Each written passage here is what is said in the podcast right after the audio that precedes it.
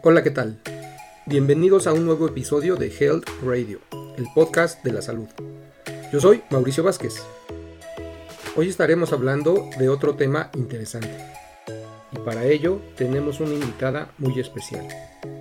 Ella es la maestra Taliana García Munguía, quien es psicóloga clínica y terapeuta cognitivo-conductual.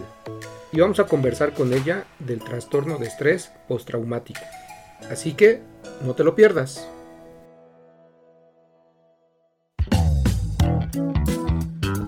Bienvenidos a Health Radio, el podcast donde destacados expertos en diversos campos de la salud humana abordan los temas que más te preocupan y los que tienes curiosidad de conocer a fondo. Health Radio, el podcast de la salud.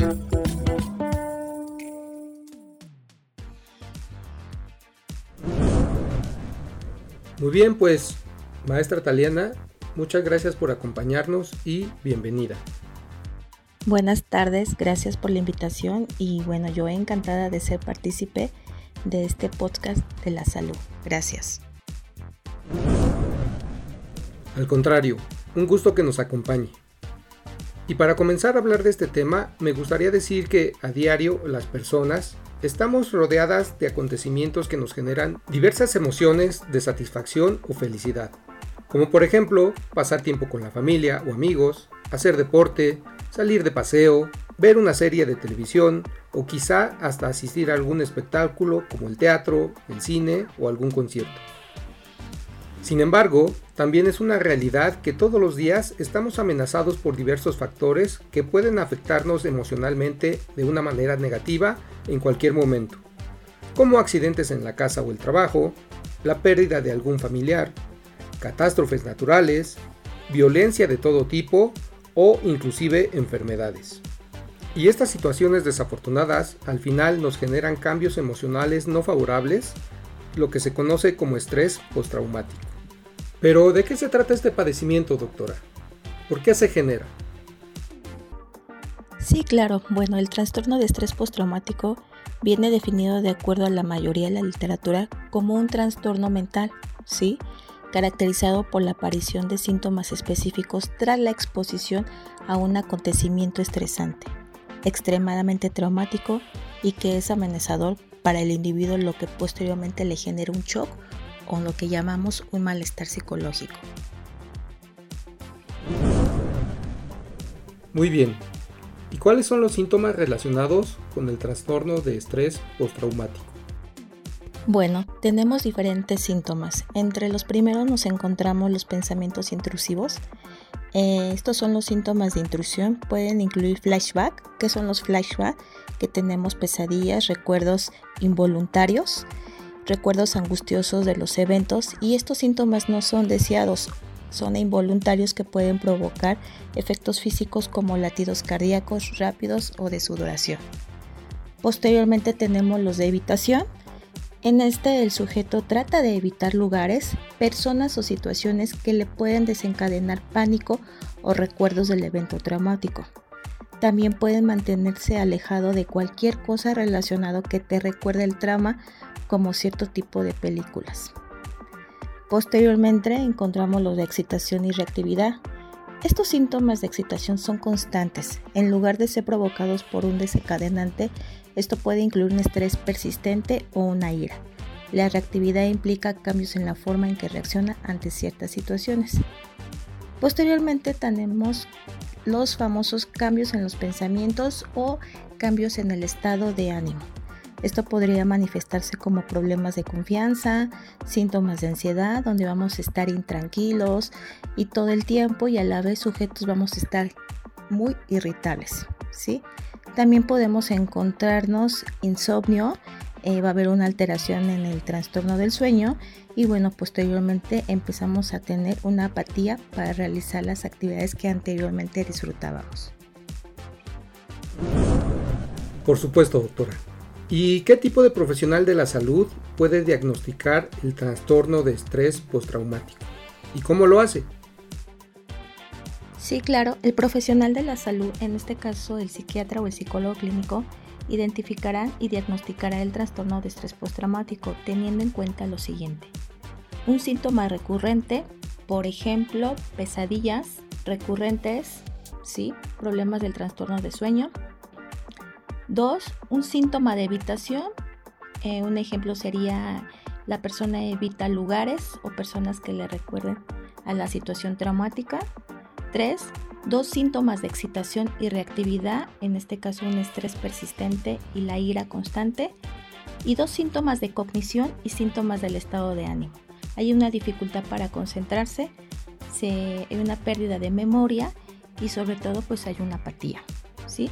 Lo anterior debe estar presente durante al menos un mes y ser lo suficientemente grave como para interferir con las actividades de la vida diaria de las personas o en sus relaciones interpersonales o el trabajo. Muchas gracias doctora. ¿Y qué tipo de personas pueden sufrir de trastorno de estrés postraumático? bebés, niños y a partir de qué edad, o quizá personas de mayor edad. ¿Qué nos cuenta al respecto? ¿Y qué tipo de eventos son los más comunes y que generan el trastorno de estrés postraumático? Sí, claro.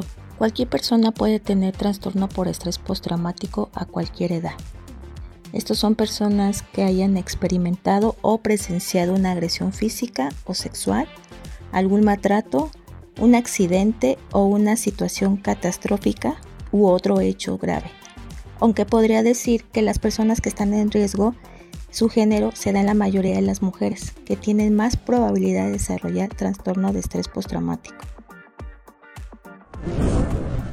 Excelente, doctora. ¿Y cómo es que debe tratarse el trastorno de estrés postraumático? ¿Hay medicación o terapia o algún otro tipo de consideraciones?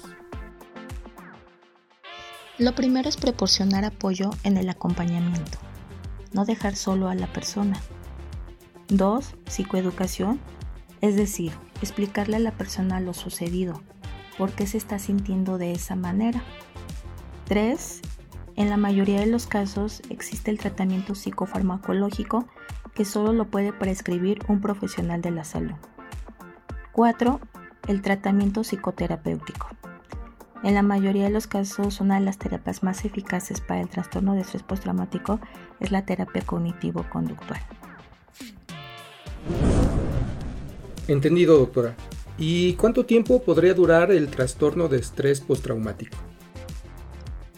Según el Instituto Nacional de Salud Mental, algunas personas se recuperan en seis meses, mientras que otros tienen síntomas que duran mucho tiempo. La investigación también sugiere que para las personas que reciben tratamiento regular, la duración promedio de los síntomas puede ser de alrededor de tres años. De acuerdo, doctora. Y bueno, para cerrar el episodio, ¿qué recomendaciones le puede compartir a nuestros amigos si es que sospechan o identifican que pueden estar sufriendo, ya sea ellos o algún familiar, de trastorno de estrés postraumático? Recibir un diagnóstico de trastorno de estrés postraumático es el primer paso para sanar.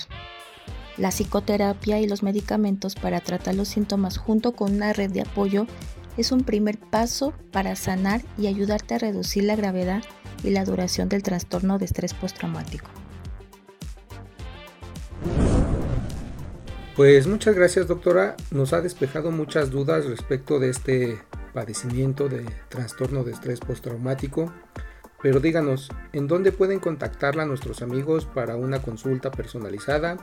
¿Algún canal o red social que nos pueda compartir? ¿Y qué tipo de servicios ofrece? Sí, claro, les dejo mi número de WhatsApp 55 19 24 19 30. También me pueden encontrar en las redes sociales de Facebook e Instagram, Taliana García Munguía o psicóloga Taliana García. Por el momento solo estoy atendiendo en online a jóvenes y adultos y quedo a sus órdenes. Gracias, buenas tardes. Pues amigos, ahí lo tienen, otro tema interesante de la voz de una profesional de la salud. Muchas gracias, doctora Taliana. Hasta pronto. Esto fue Health Radio. Muchas gracias por acompañarnos. Te esperamos en el próximo capítulo del podcast, con más información especializada, invitados, novedades y sorpresas en temas de prevención y cuidado de salud humana. No olvides darle a like a nuestra página para mantenerte informado de todas las novedades que estamos preparando. Y compártela con tus amigos para que hagamos una comunidad saludable. Hasta pronto, cuídate mucho.